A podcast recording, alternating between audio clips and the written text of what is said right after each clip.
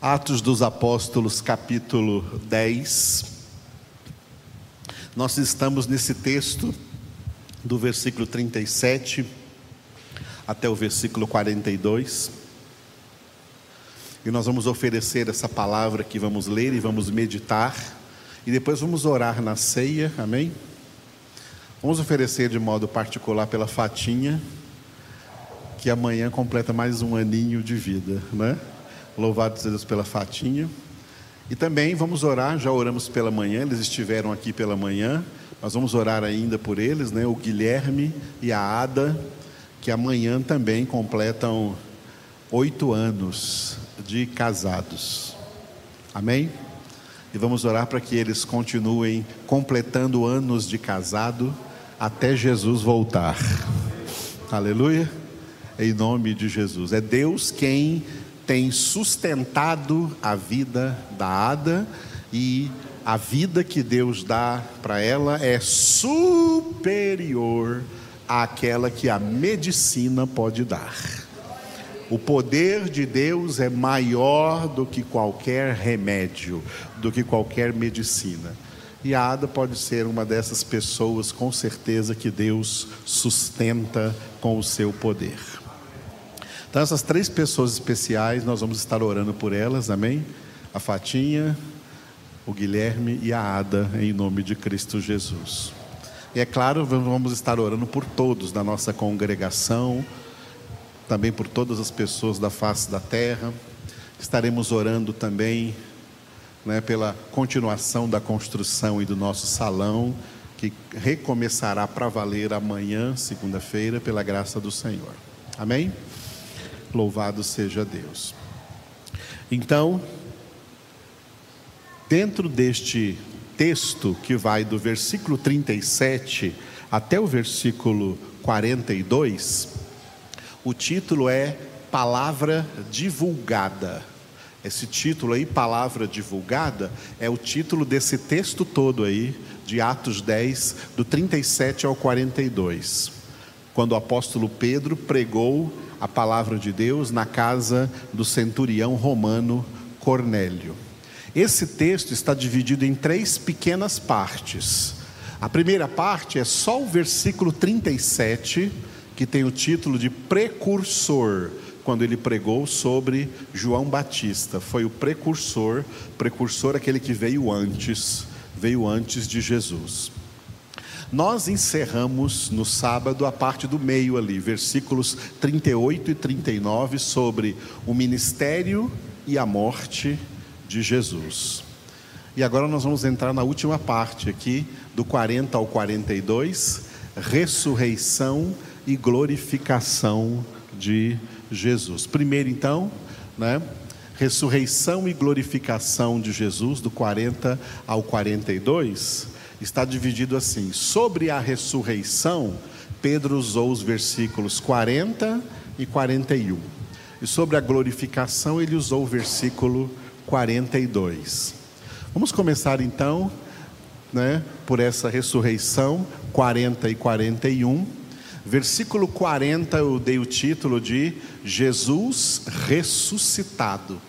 E o versículo 41, manifestou-se às testemunhas. Existem, existiram testemunhas oculares, presenciais da ressurreição de Jesus. A ressurreição de Jesus é um fato sobrenatural e histórico. Apesar de ser um fato sobrenatural, é um fato histórico. Jesus realmente foi ressuscitado dentre os mortos. Hoje, na nossa ceia, vamos ficar só com o versículo 40, Atos 10, 40.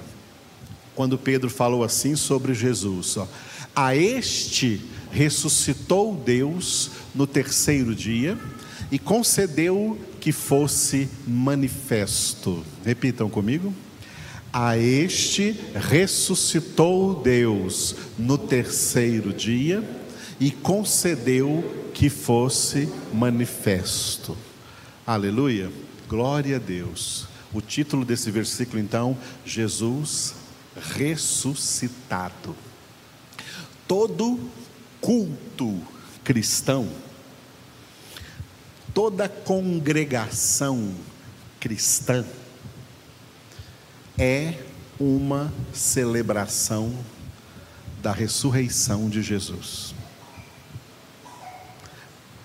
Por isso, aonde quer que se reúnam, como nós aqui estamos hoje reunidos, e os de longe estão reunidos conosco espiritualmente, aonde quer que estejamos reunidos para cultuar a Deus, para orar a Deus, para ouvir a palavra de Deus em nome de Cristo Jesus, todo culto cristão, toda congregação cristã é uma celebração da ressurreição de Jesus.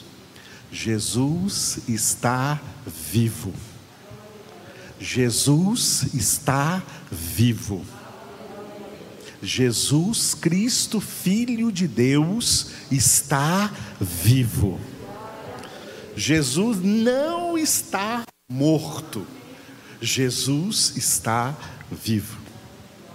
Amados, cuidado com uma tentação, que é a tentação de achar que esta notícia, que se chama Evangelho em grego, Evangelion, que se traduz em português, boa nova, boa notícia.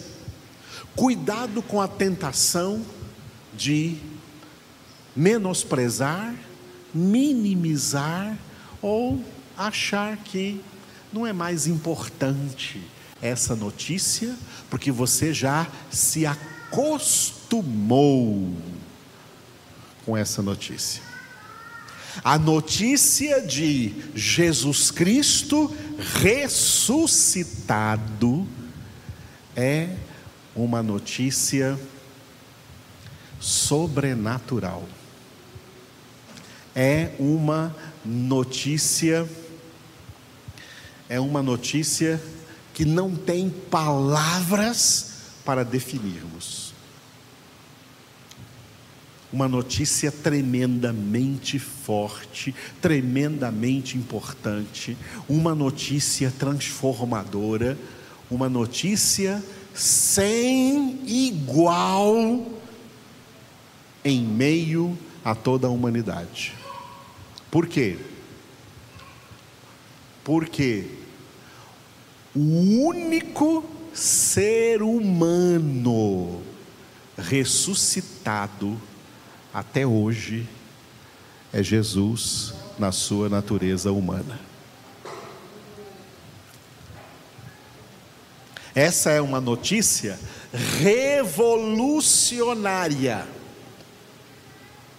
Porque todo mundo morre. Tem dois que não morreram. Deus não permitiu que eles morressem.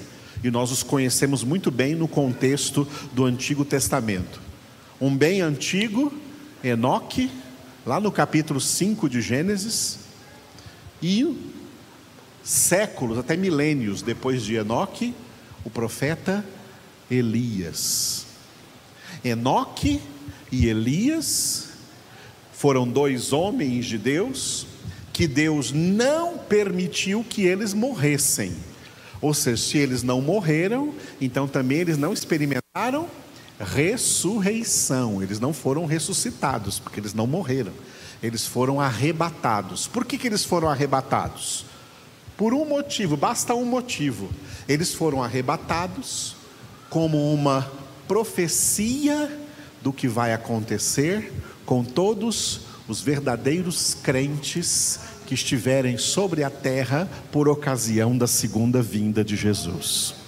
Como Enoque e Elias foram arrebatados em vida sem passar pela morte, assim os verdadeiros crentes que estiverem perseverando na fé, na oração, na palavra, na santificação de suas vidas, por ocasião da vinda de Jesus, eu falo isso porque crente relaxado não vai ser arrebatado, não, ele vai ficar para a grande tribulação. Tá? Crente morto vai ficar para a grande tribulação. Crente que não ora, crente que não gosta de Bíblia, a tribulação é para você. Vai ficar na grande tribulação. Crente que não se santifica, crente amante do mundo, vai ficar para a grande tribulação. No céu não entra amantes do mundo, só quem ama a Deus e a Sua palavra. Portanto, somente crentes que estiverem vivendo em situação de plenitude de vida espiritual, de obediência, de fidelidade a Deus, serão arrebatados como Enoque e Elias foram. Porque Enoque e Elias são profecias para o arrebatamento? Enoque era um homem que andou com Deus.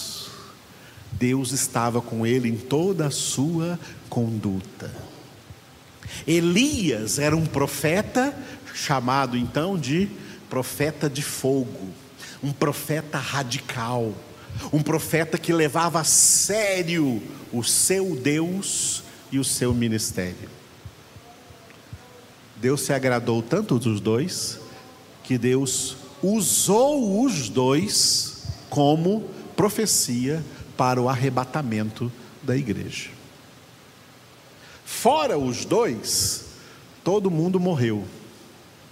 Adão morreu, Eva morreu, Caim morreu, Sete morreu, Abraão, Isaac, Jacó, Davi, Eliseu, Daniel, Malaquias, João Batista, todos morreram.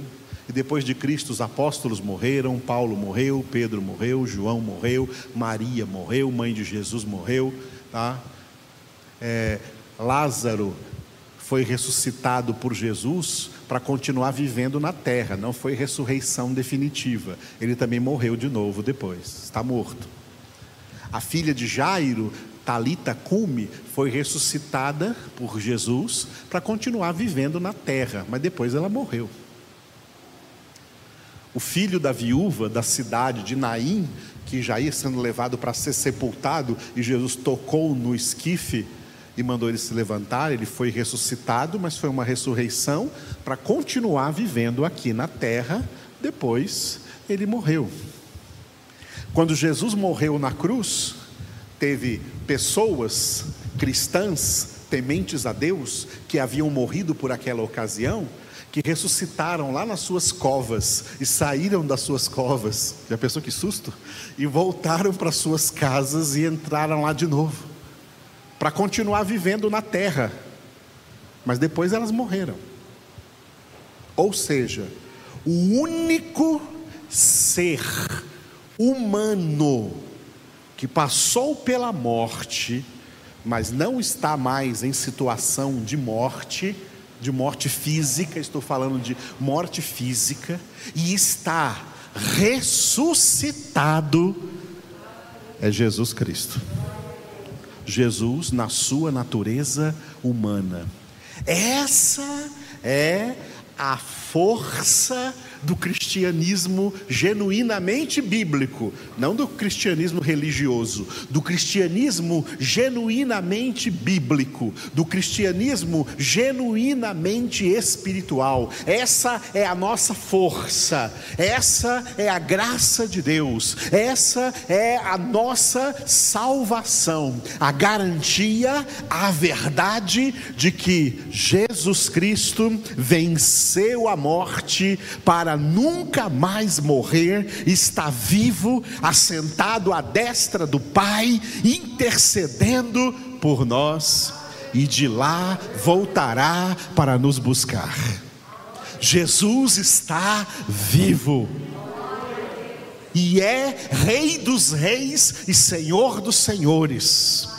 E quando chegou no céu, vivo, ressuscitado, o pai disse para ele: Meu filho, vem cá, senta-te à minha direita, até que eu ponha todos os teus inimigos debaixo dos teus pés. Até que chegue o dia em que todo joelho se dobrará e toda língua confessará, no céu, na terra e debaixo da terra que Jesus Cristo é Senhor, para a glória de Deus Pai. Amados, não existe na terra tá? nada como o verdadeiro cristianismo. E é por isso que é necessário a gente aprender e inculcar aqui na nossa cabeça que o verdadeiro cristianismo não é uma religião. Nós cristãos não somos religiosos, nós somos espirituais. Homens espirituais mulheres espirituais. Por que eu falei verdadeiro cristianismo? Porque esse cristianismo que você escuta por aí afora, ele não é verdadeiro. Tá? Até o próprio IBGE, o Instituto é, Brasileiro de Geografia e Estatística, ele conta como cristãos três grupos e um quarto que entra aí na rabeira. Os três principais grupos, eles contam os espíritas kardecistas, porque os espíritas kardecistas têm o Evangelho de Jesus Cristo segundo Allan Kardec. Então eles são contados, esses espíritas são contados como cristãos no IBGE.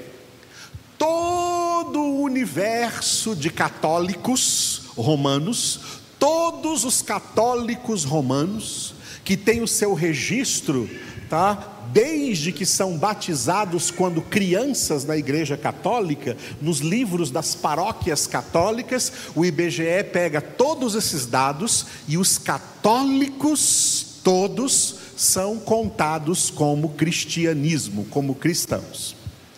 Assim também como todos os protestantes ou evangélicos que em grande parte também passaram pelo catolicismo e aumentam a conta do catolicismo. Muita gente é crente evangélica, mas antes de ser crente evangélico foi católico e foi batizado quando criança, o seu nome está contando lá no IBGE como católico. E se entrar contando como protestante, o seu nome aparece lá duas vezes.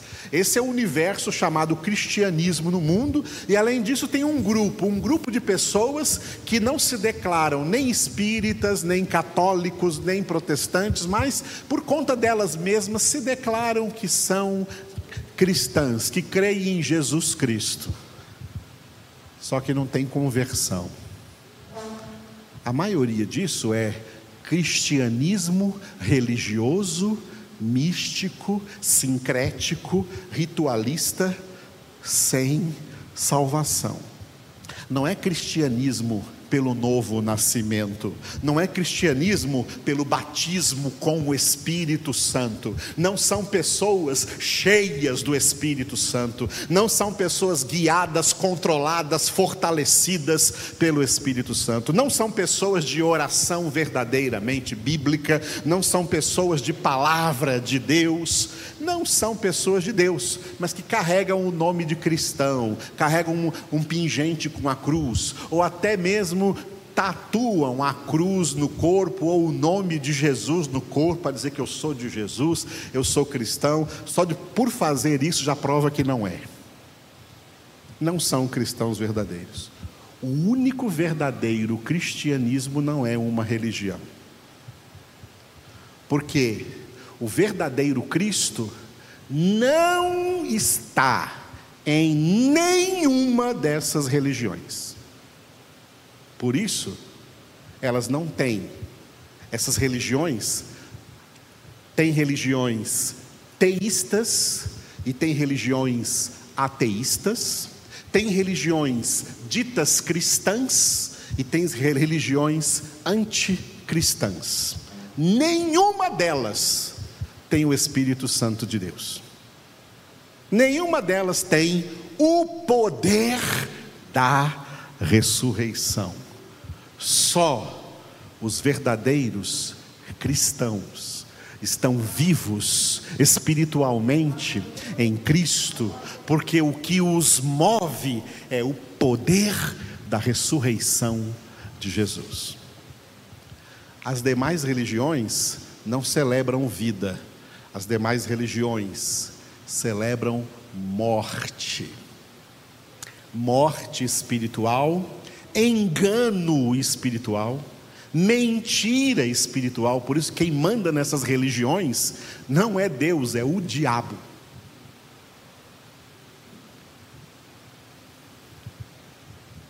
Os que são de Cristo Jesus são movidos pelo Espírito Santo. Por isso que eu já passei no nosso seminário todo Romanos, e quando passei a carta aos Romanos, demorei bastante no capítulo de número 8. E eu não sei por que ainda tem gente na nossa congregação que não acessa o seminário. Ah, não estou fazendo seminário, porque blá blá blá, para mim basta congregação. Sei lá que desculpa que dá. Mas o seminário é para todos, amados. Tá? Ah, no acesso, porque eu não posso pagar 50 reais por mês. Deixa de ser pão duro, mas se não quiser pagar, não paga, não. Mas pegue a palavra. Porque é a palavra viva e eficaz, palavra de Deus, versículo por versículo. Então, quando eu passei por Romanos 8, eu falei bem claro lá o que o apóstolo Paulo ensina. Quem não tem o Espírito de Cristo, o Espírito de Cristo ressuscitado, o Espírito de Cristo é o Espírito Santo. Paulo disse em Romanos 8: quem não tem o Espírito de Cristo não pertence a Ele. E disse também em Romanos 8,14: sabe quem são os verdadeiros filhos de Deus? Eu vejo todo mundo por aí querendo ser, ser, dizer que é filho de Deus. É coisa nenhuma, é filho do capeta. Filhos de Deus são definidos em Romanos 8,14. Filhos de Deus são aqueles que são guiados pelo Espírito de Deus. E o Espírito guia para onde? João 16, 13, Jesus disse: O Espírito guiará a toda a verdade. Aquele que diz que é crente fala assim: ah, não, não gosto muito de Bíblia, não. Pode ter certeza que ele é um falso crente, o Espírito Santo não está nele. E vai para o inferno. O verdadeiro crente, ele é guiado pelo Espírito Santo a toda a palavra, a toda a verdade.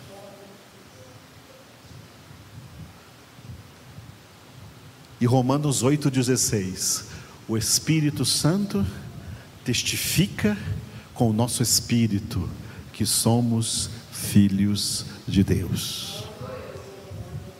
O cristianismo não é religião, viu irmãos? É por isso que eu falo de vez em quando isso, ó.